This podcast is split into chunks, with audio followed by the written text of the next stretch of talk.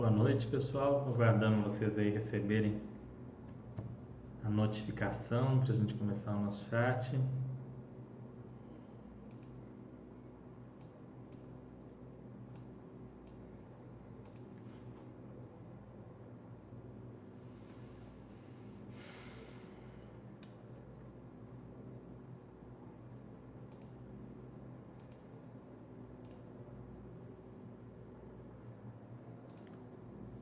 Aguardando aí vocês chegarem. Enquanto isso, eu dou uma olhada nas apresentações aqui que a gente tem para falar sobre investimento. Vamos lá, vamos lá, vamos lá.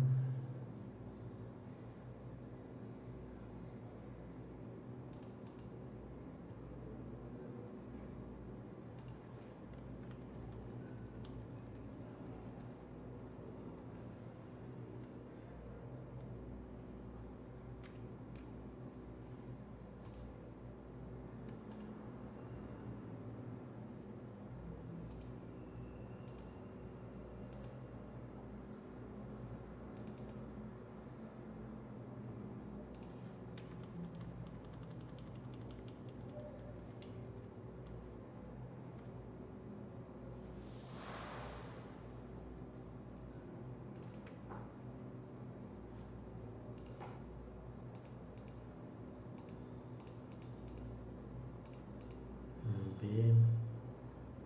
Vamos lá, pessoal. Vamos chegando aí. Deixem mensagem aqui. Para quem está vendo no YouTube, não está vendo um local para comentar, para conversar, é aqui na Baster.com. Entra em www.baster.com e lá você vai em chat ao vivo. Tem local para você colocar suas dúvidas, para você participar aqui do nosso chat. Boa noite, Zé Cueca. Boa noite, Fábio Gama. Boa noite, Diego. Diego Simão. Como vão? Tudo bem? Hoje, pessoal, eu vou falar sobre o Tesouro Selic, porque está tendo essa dúvida com frequência aqui na Basta do por que o Tesouro Selic está negativo, Fernando? Eu investi 10 mil e eu estou com 9.980. Poxa, esse não era um título que só praticamente só crescia, né? só subia de valor?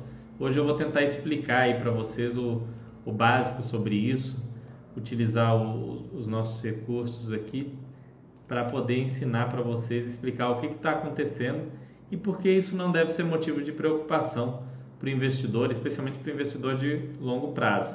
Se você colocou dinheiro no Tesouro Selic há 30 dias visando comprar um, um automóvel, um imóvel hoje, né, com 30 dias, aí você pode ter tido alguma perda, mas caso contrário, você não, não, não, não vai ter perdas investindo nesse título. E eu vou explicar para vocês o porquê de não ter perdas, tá? Boa noite, Luiz. Boa noite, Calango Aprendiz. Tudo bem com vocês, pessoal? Se tiverem qualquer dúvida, vocês sabem que eu gosto de deixar os primeiros minutos aqui sem entrar no tema principal para que o pessoal possa chegar, possa receber a notificação, possa saber aí do o que, que a gente está fazendo, é, para que não fiquem com, com dúvidas, né? Para que depois não, não peguem o assunto pela metade e fiquem perdidos. Ok. Ver. Pode me deixar nas dúvidas, eu estou só aqui preparando.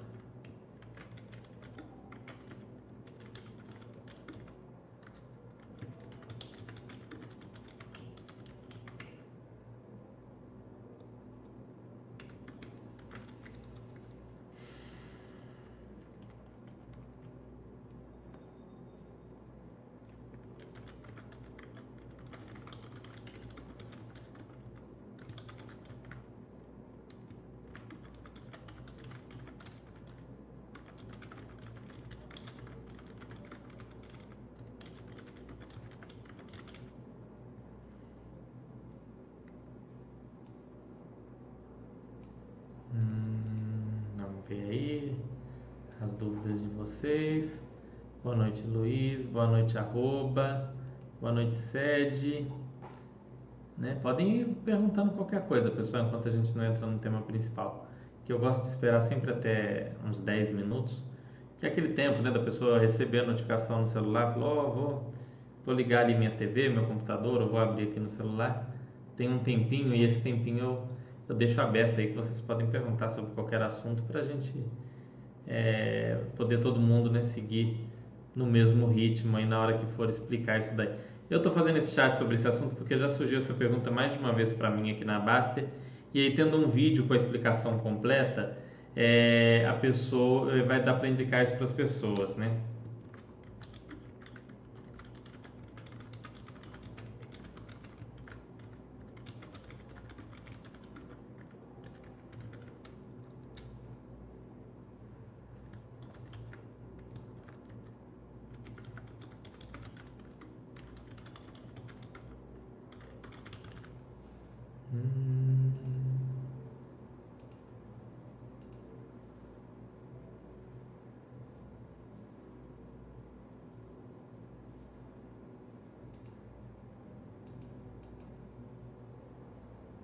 Boa noite, WSJ. Boa noite, WSSRJ.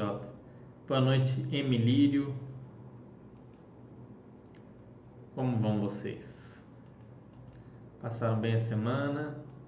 Essa oscilação ocorreu em razão das expectativas do mercado, dos agentes financeiros da diminuição da taxa Selic? Você está antevendo uma instabilidade econômica? Não é bem assim, Calango Aprendiz. Eu vou explicar para vocês, né? É, eu, como é o tema principal, igual eu falei, eu gosto de esperar para entrar no tema principal até uns 10, 15 minutos. Então, aguenta aí que eu vou falar sobre isso. Tem um pouco a ver sim com o que você falou, faz parte, mas é, as pessoas gostam de ah, instabilidade, oh meu Deus. É. Na verdade, esse ágio deságio é uma coisa normal é, que sempre houve, mas a gente vai falar disso no momento mais mais adequado aí. Estou até procurando aqui nos, nos chats antigos que eu apresentei sobre, sobre tesouro direto. Foram vários, nossa.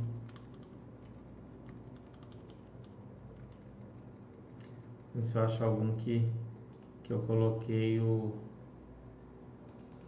Coloquei o, aquela tabela de preços e taxas. Aí fica bem legal pra gente.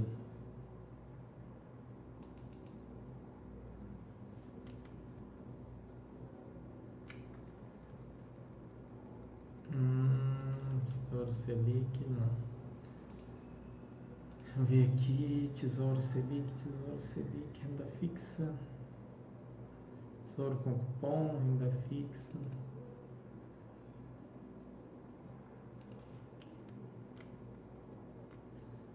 Falando sobre o que é os índices IMA.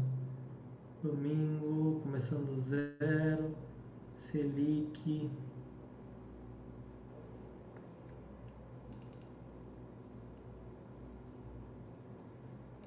Tem um chat aqui que eu fiz que o pessoal estava reclamando muito que o Selic caiu para 8,5.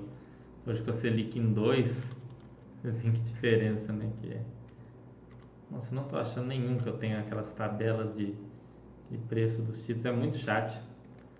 São mais de 5 anos de chat, aí vocês imaginam né? quantia de, de conteúdo que não é para achar aqui. Declarando a renda fixa, ETF de renda fixa, Tesouro Direto 2019.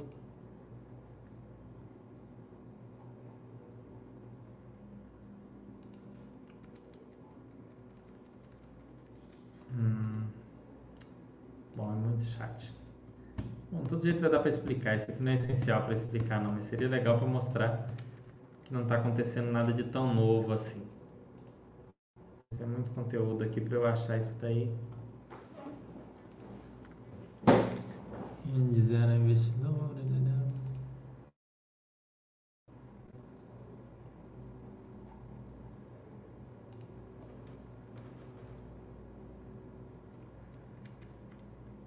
Hum, esse aqui ficou legal para explicar o que é o Tesouro Selic. Só não está aqui os preços ainda.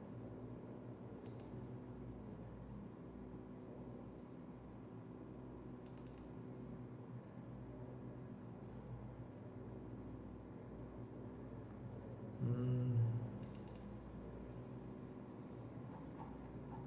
Achei, achei.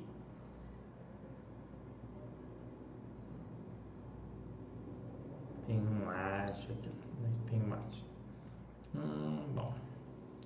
Vamos perguntas. Agora que o Brasil deixou de ser país do rentista, faz sentido pensar em compor renda fixa da carteira em moeda mais forte?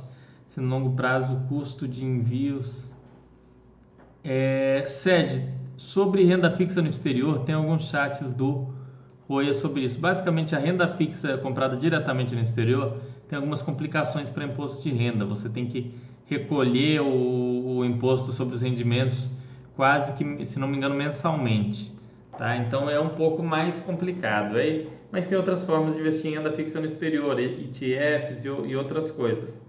Aí você precisa avaliar se faz sentido ou não, tá? É para você.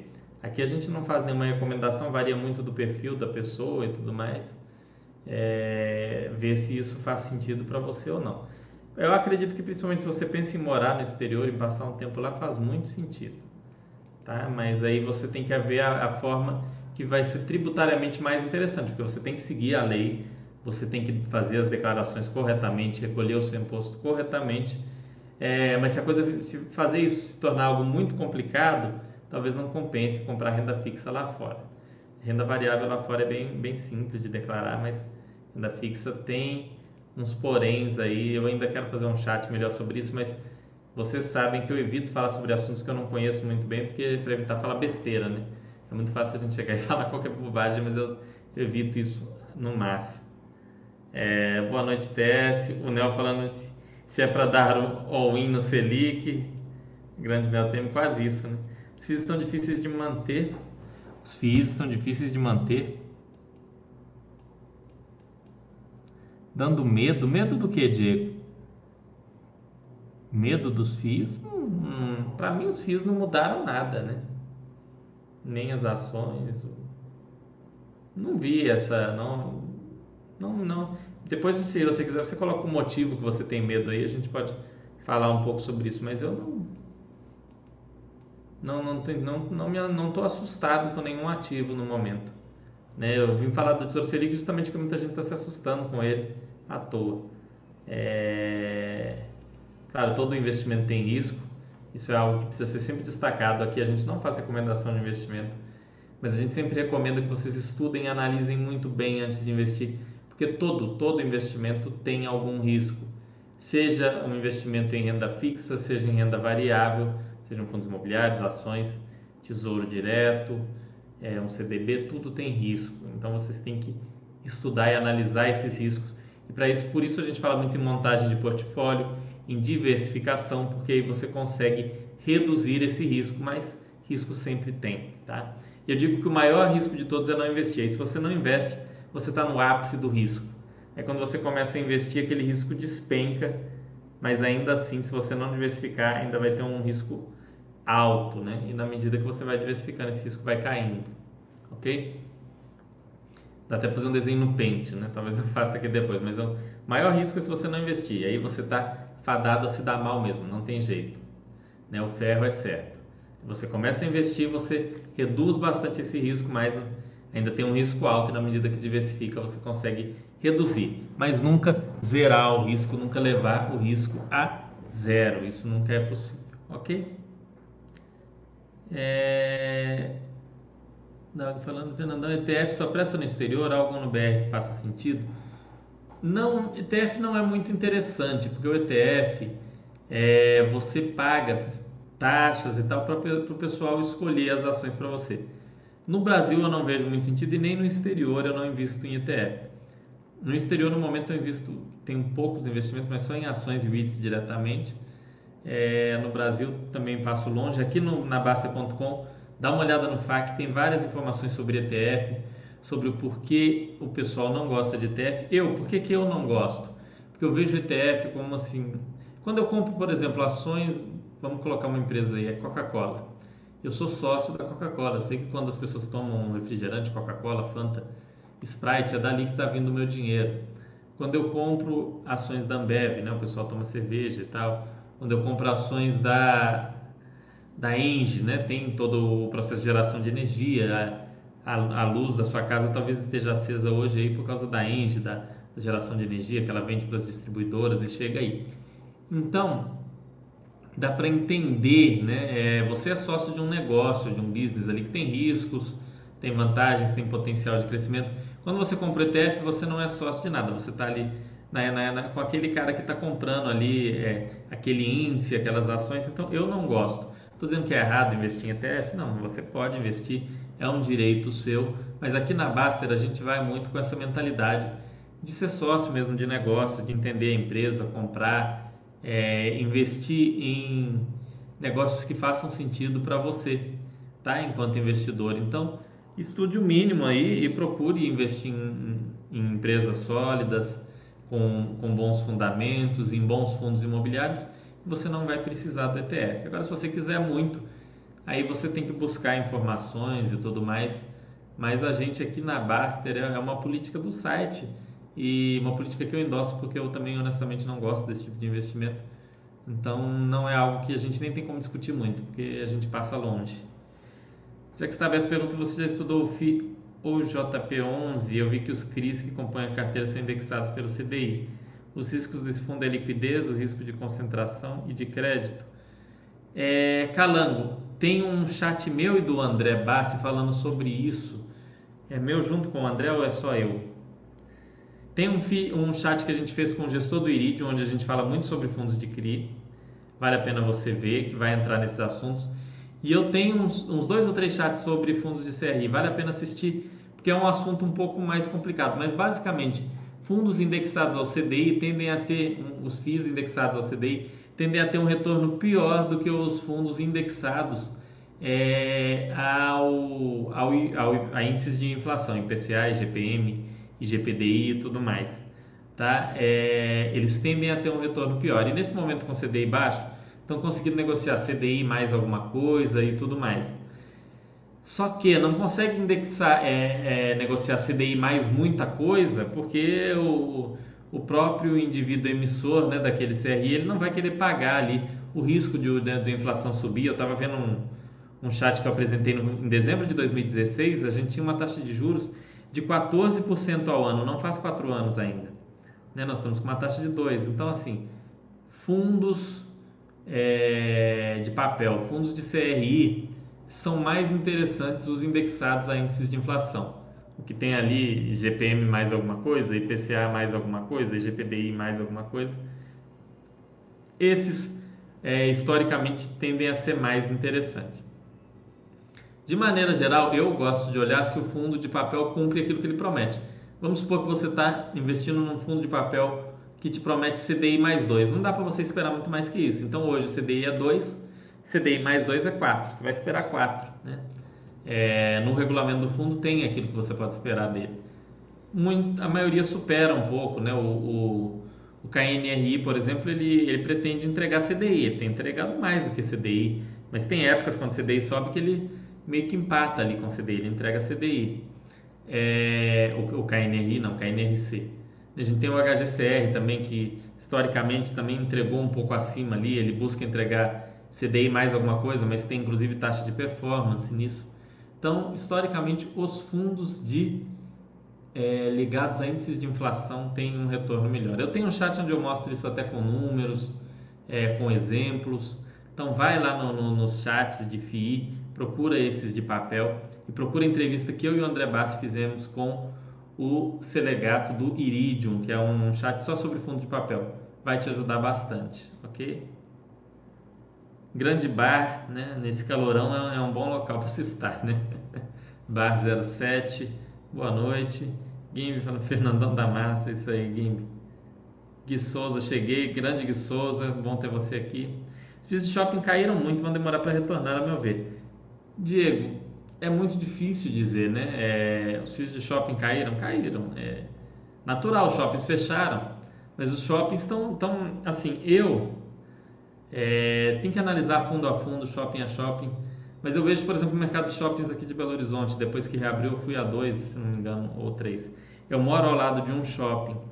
E eu vejo assim, eu achei que ia ter o fechamento de várias lojas, várias coisas. Eu acho que fecharam duas lojas no shopping. E não é um dos shoppings que mais vende na cidade, não é. Tá? Eu acho que não entra nem no top 3. Fecharam duas lojas. Então, vai, vai demorar para os shoppings terem o resultado que tinham antes. É óbvio, né? as pessoas estão desempregadas, a renda caiu, as pessoas estão com medo de ficar fazendo compra, né? Estão segurando um pouco o dinheiro, que faz todo sentido. É, é normal que o shopping volte devagar, mas isso não, não torna o fundo de shopping ruim, né? Desde que você tenha um portfólio, você falar, ah, eu dou, eu dei all-in em fundo de shopping, aí sim é uma coisa que é para você se assustar. Se você investe só em fundo de shopping, você vai ser muito afetado por uma crise como essa que teve agora. Agora, se você tem um pouco de logística, você tem um pouco de lajes corporativas, você tem um fundo de CRI, igual a gente falou, atrelado à inflação, é, você tem ali um.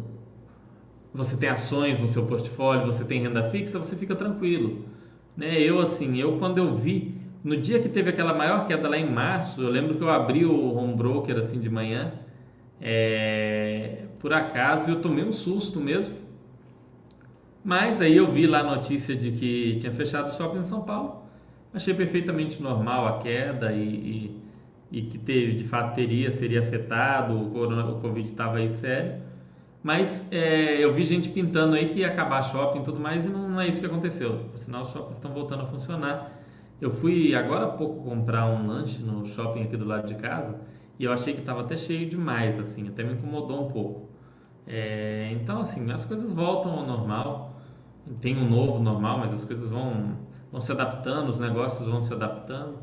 Então, o que vale é você ter diversificação, porque aí você fala, não vou mais comprar shopping nunca mais, porque teve essa crise do Covid.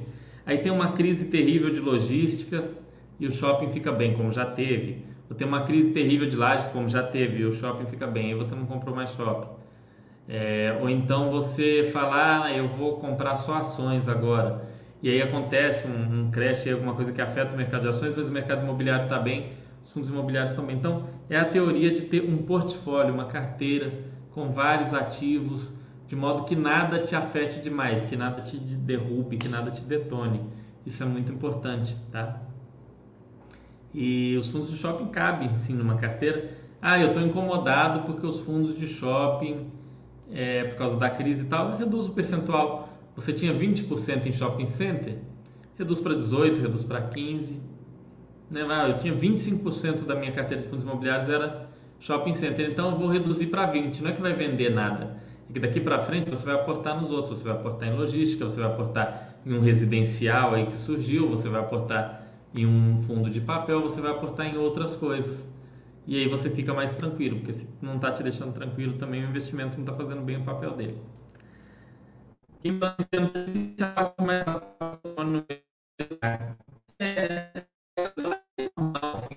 eu não me estressei com as pessoas que investimento.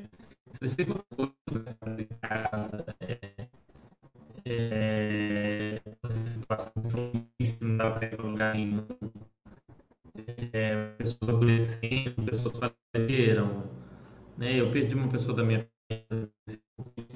Teve uma série de problemas, mas eu não me incomodo do, do patrimônio patinar, por assim ficar no mesmo lugar. Não é algo que me incomode. Né? O meu projeto é de longo prazo, talvez se eu fosse um aposentado, não sei se me incomodasse, mas espero que não. Espero nunca me incomodar com esse tipo de coisa. Mas está aí, todo mês a gente investe um pouco, vai fazendo, né?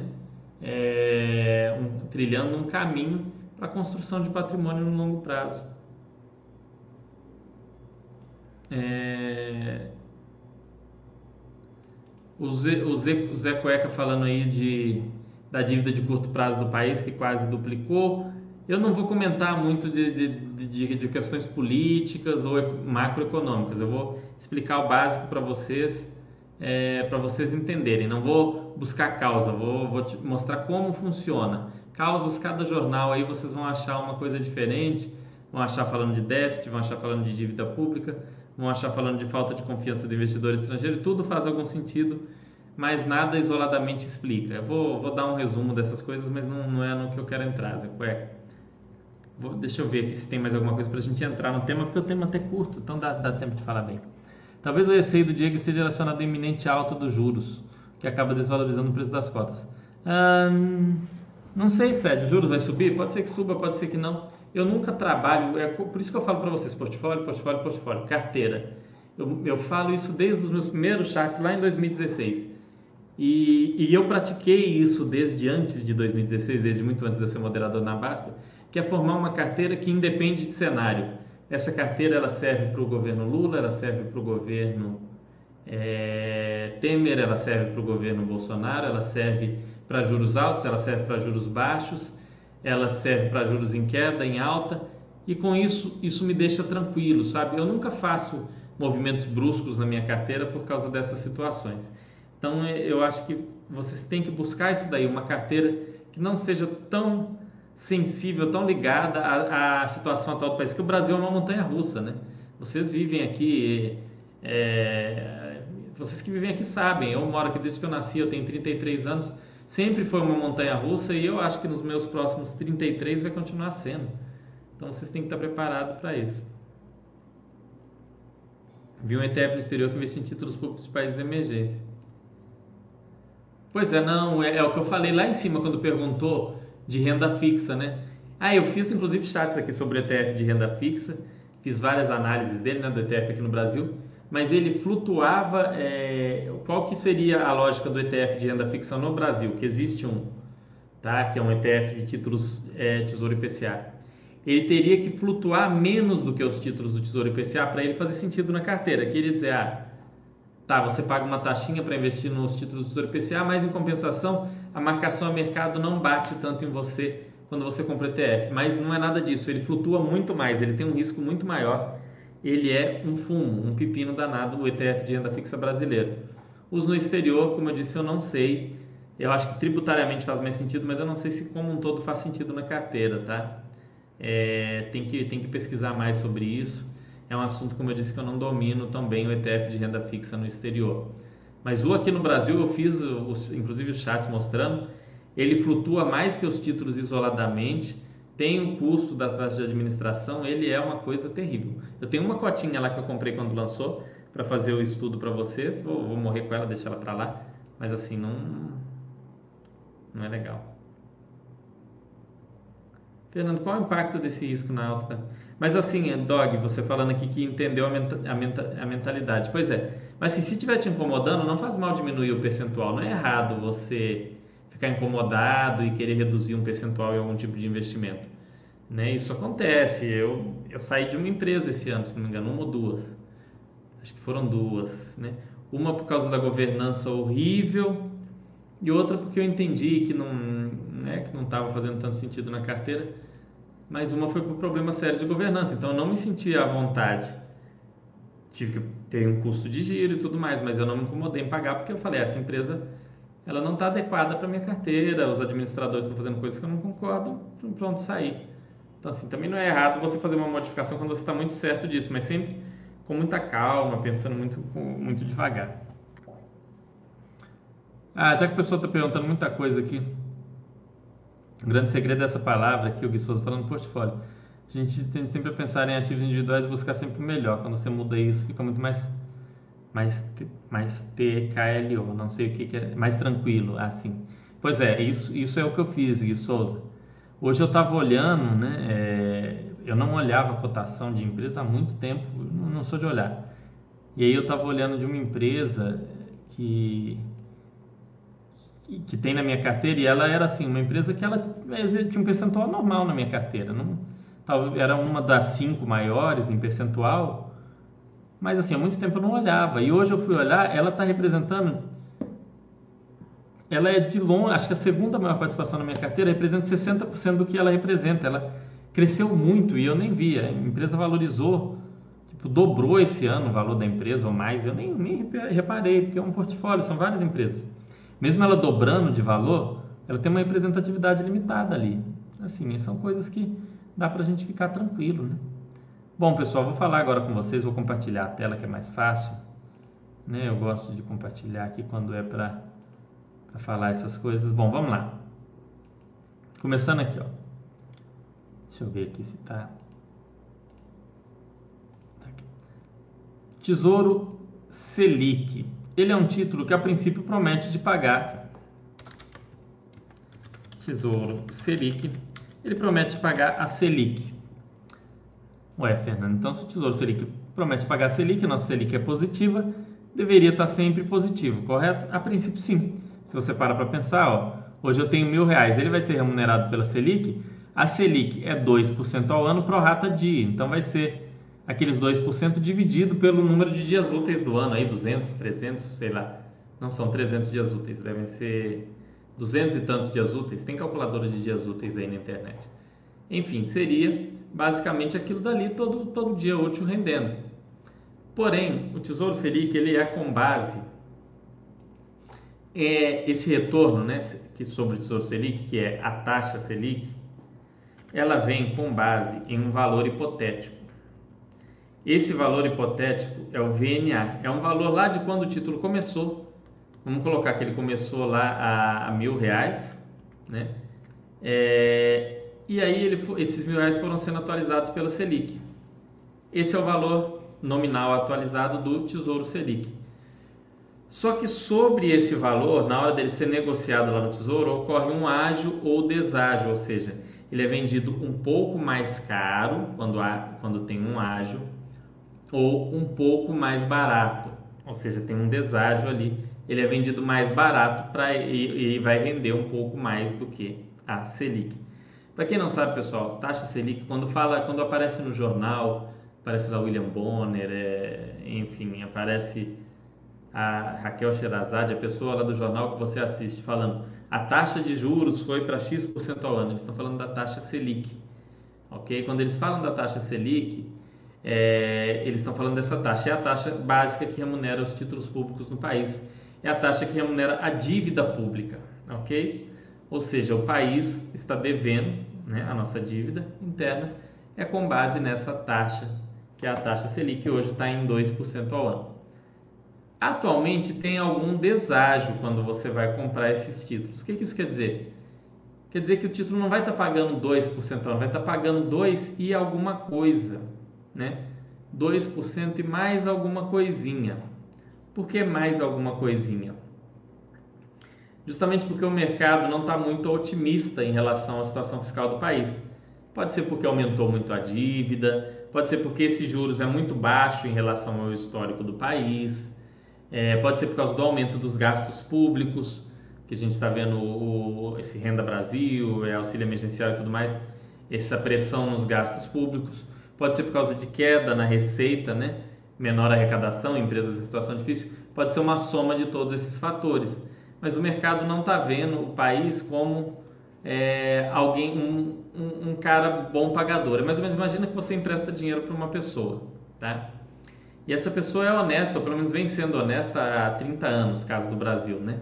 30 anos, 30 e tantos anos, não, não dá um, uma pernada, um golpe, não faz tudo certinho, paga sua, seus juros de dívida, tudo bonitinho.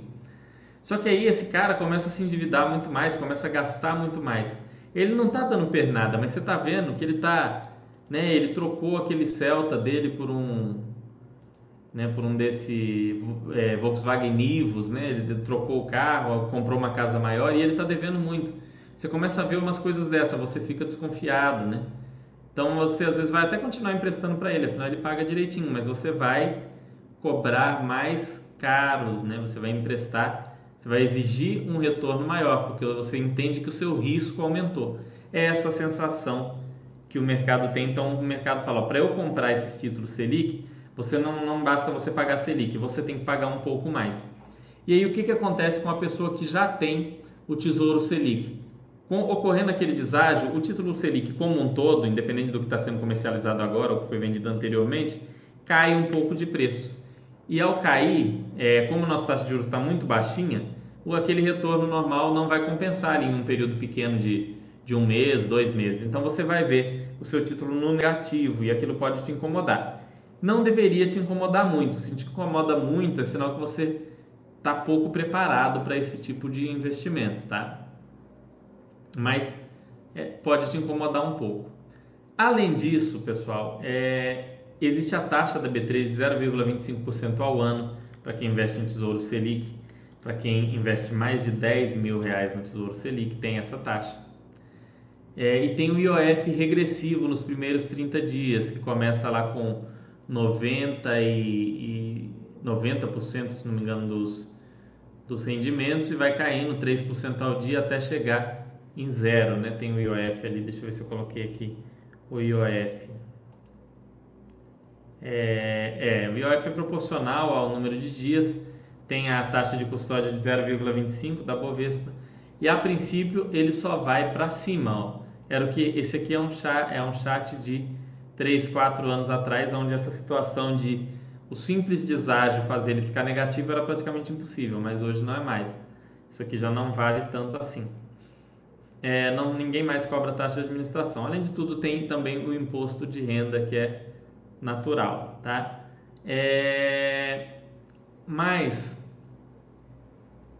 aqui ó, explicando aqui como é que o Tesouro Selic funciona. Mas, para quem ficar com esse título por mais tempo, você vai ter sim uma remuneração positiva, você vai ter sim um retorno positivo sobre o seu investimento. Contudo, é, quando a gente trata de, de investimentos em, em Tesouro Selic, hoje existe esse deságio, hoje você paga menos do que o VNA do título e, consequentemente, você tem uma remuneração um pouco acima da Selic.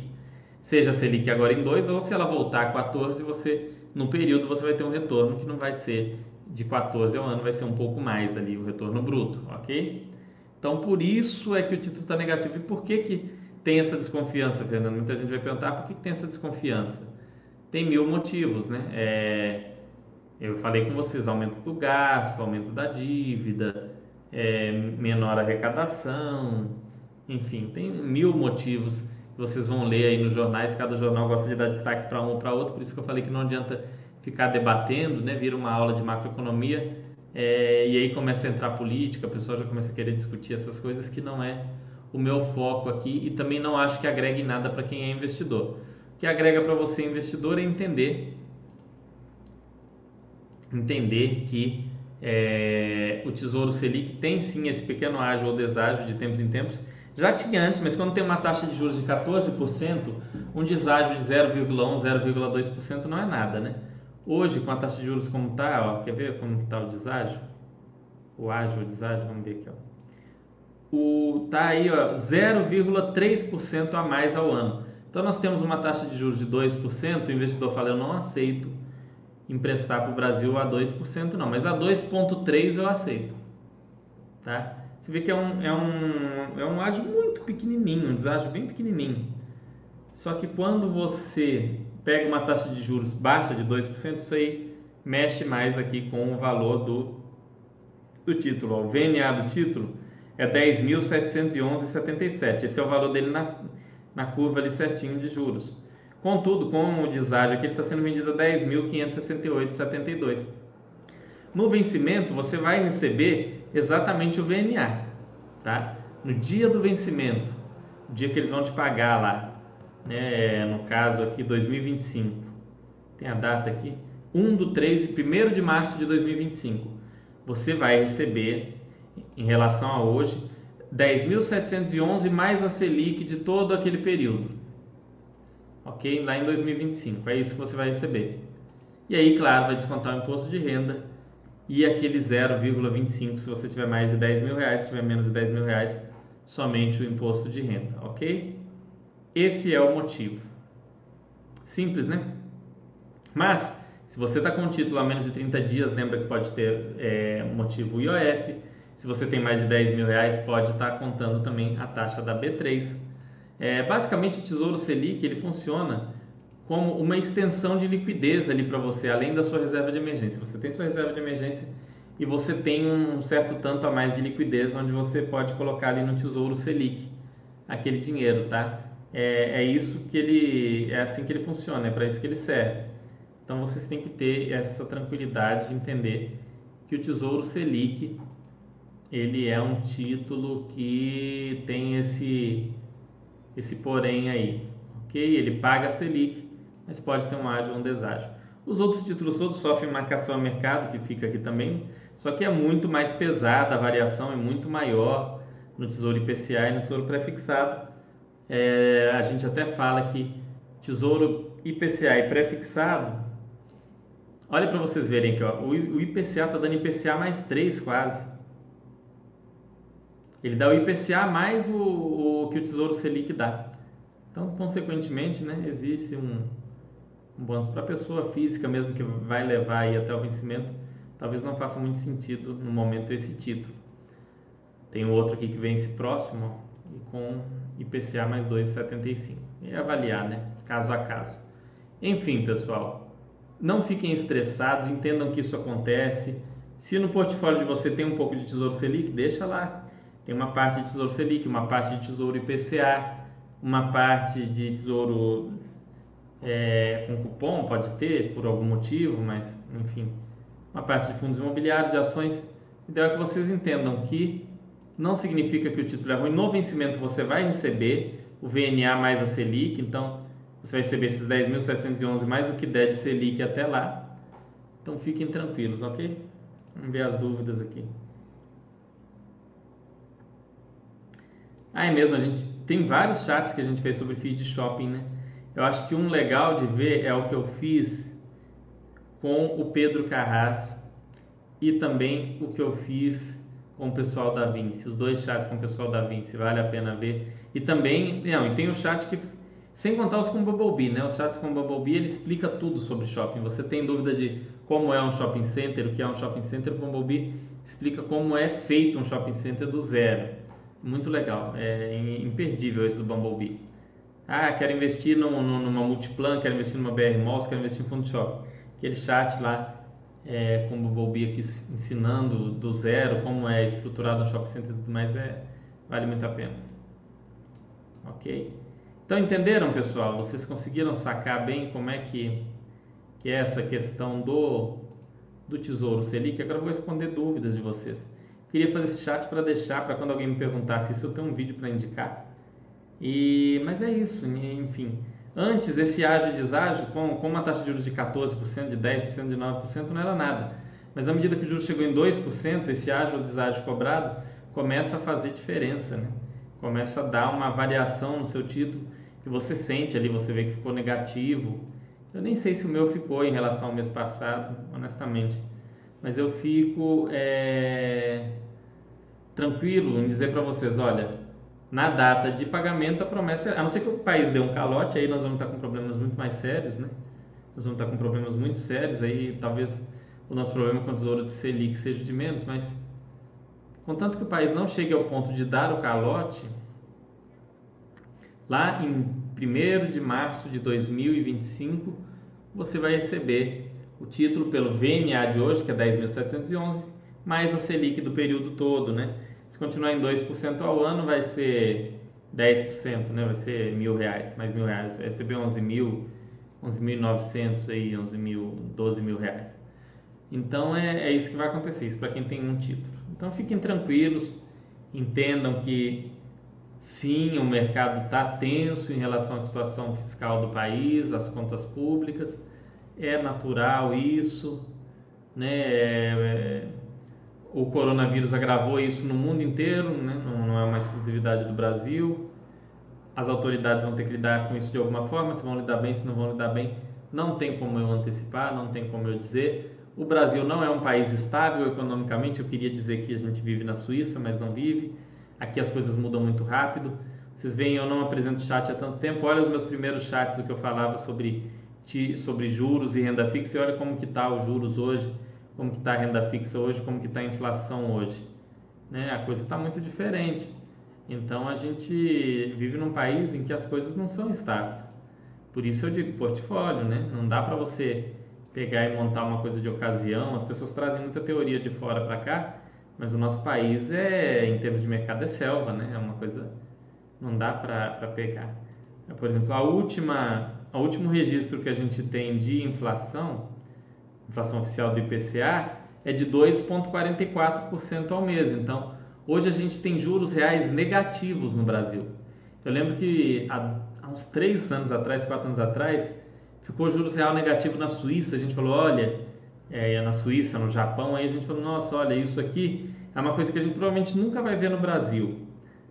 Mas é uma situação tal, né, que as pessoas, para as pessoas investirem em outras coisas, para montar empresas e tal, e hoje já é assim no Brasil. A gente já tem juros real negativo, em meio por cento ao ano. Você deixa mil reais no Tesouro Selic, daqui a um ano em termos de poder de compra, você vai ter menos do que você tinha, então é, é complicado, né?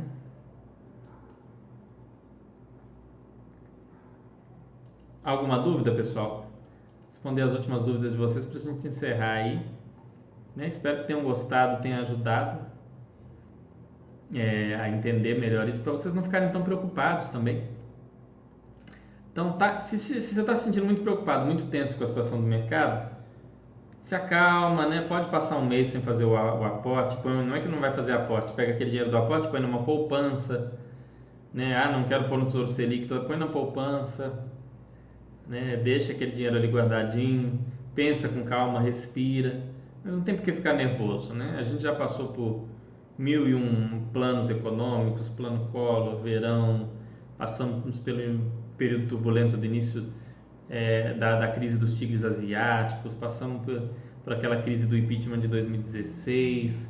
A gente sobrevive, né? A gente sobrevive, o país sobrevive, as boas empresas do, do Brasil já sabem dançar conforme a música, né? já entendem como que esse país funciona. Então, a gente vai seguir em frente. Tem gente que sai machucada, bem ou mal, é, infelizmente, ainda mais numa crise que é uma crise de saúde, né? Algumas pessoas nem saem mas o país vai, vai seguir em frente, vai sobreviver e vocês eu tenho certeza que estão aqui buscando informação, buscando aprender, estudar, vocês vão conseguir passar por isso de uma maneira mais tranquila. Né? Imaginem a pessoa que não investia e perdeu o emprego nessa, nessa pandemia e tem que sustentar uma família, às vezes não tem renda nenhuma, agora tem o auxílio emergencial aí, 300 reais, a gente sabe que 300 reais não, não dá para nada, né? Quem que sobrevive com 300 reais? Muito difícil. Então, é, você que investe, você está aí passos, muitos passos à frente do brasileiro médio, né? Você já está aí melhor do que algo entre 85 e 90% da população. Isso eu estou falando se você tiver mil, mil e quinhentos reais na poupança. Nem estou falando de quem tem um portfólio, renda passiva é, e imóveis e afins. Estou falando do básico, do básico, do básico que a gente prega aqui. Então, sigam no caminho, respirem, vão com calma. Vocês estão fazendo no caminho certo. É normal ficar estressado, às vezes ficar tenso, não faz você um investidor pior por isso. É, a gente tem que passar por algumas crises para ir ficando mais calmo e ainda assim é natural ficar um pouco tenso em alguns momentos. É, continuem estudando, entendendo, acompanhem os chats. A gente tem feito chats legais. Eu fiz um chat na semana passada com o Cenezino e o Eduardo sobre o Carrefour Brasil, que foi muito legal. A gente vai fazer um sobre o grupo Pão de Açúcar é, acho que sem ser nessa quarta-feira, na próxima, se não me engano, no dia 14, vai ter esse chat, vai ser muito legal. Tentar trazer um conteúdo bom aqui sobre o GPA, né? pesquisar mais, entender mais. E, e é um, uma empresa que vem também alugando vários fundos imobiliários. Falando sobre fundos imobiliários, a gente não falou disso, mas hoje começou a subscrição do HGRU. Para quem tem cotas do CSHG Renda Urbana, né? que é um fundo com imóveis de varejo, está no período de subscrição, no período para você subscrever sua cota por 123 reais, mais ou menos. Então, se está dentro do seu controle de risco, se você entende que o fundo é bom, você pode ir lá e subscrever. Não tem como você vender o seu direito. Então, analisa bem. É, se você achar que vale a pena, vai lá, faz a subscrição, porque você você precisa é, fazer isso, senão não vai ter não, não vai poder, é, não vai, vai passar o prazo e você não vai poder mais subscrever. Parabéns obrigado novamente, seus chats são muito bons, façam mais os chats collab com os demais moderadores.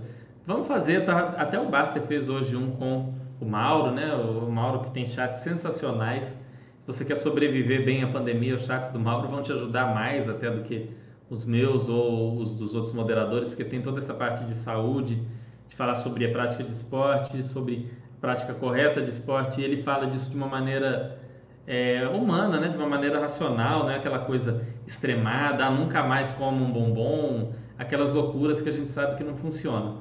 Então, os chats do Mauro são super legais, recomendo a todos vocês, ok? Um grande abraço, pessoal, uma ótima semana. É, semana que vem estamos aí de volta trazendo um conteúdo legal para vocês. É, se puderem, deixem um like aqui no, no quem está vendo no YouTube, deixem o, o feedback lá na Basta para a gente saber o que, que vocês estão achando, o que, que vocês querem ver. Eu estou pensando em fazer uma série aí de investimentos do zero de novo. Eu já fiz isso esse uma vez, fazer o 2 agora melhorado, para focar bastante em mindset, investimento em renda fixa, finanças pessoais e depois passar para fundos imobiliários, tudo numa, numa ordem aí lógica, para vocês ficarem bem afiados mesmo, para vocês não é, né, conseguirem passar melhor não só por essa crise, mas por situações que ocorrem ao longo da vida de um investidor muitas vezes que são situações tensas, ainda mais no Brasil, né, na nossa montanha russa aqui. Um grande abraço e uma ótima semana.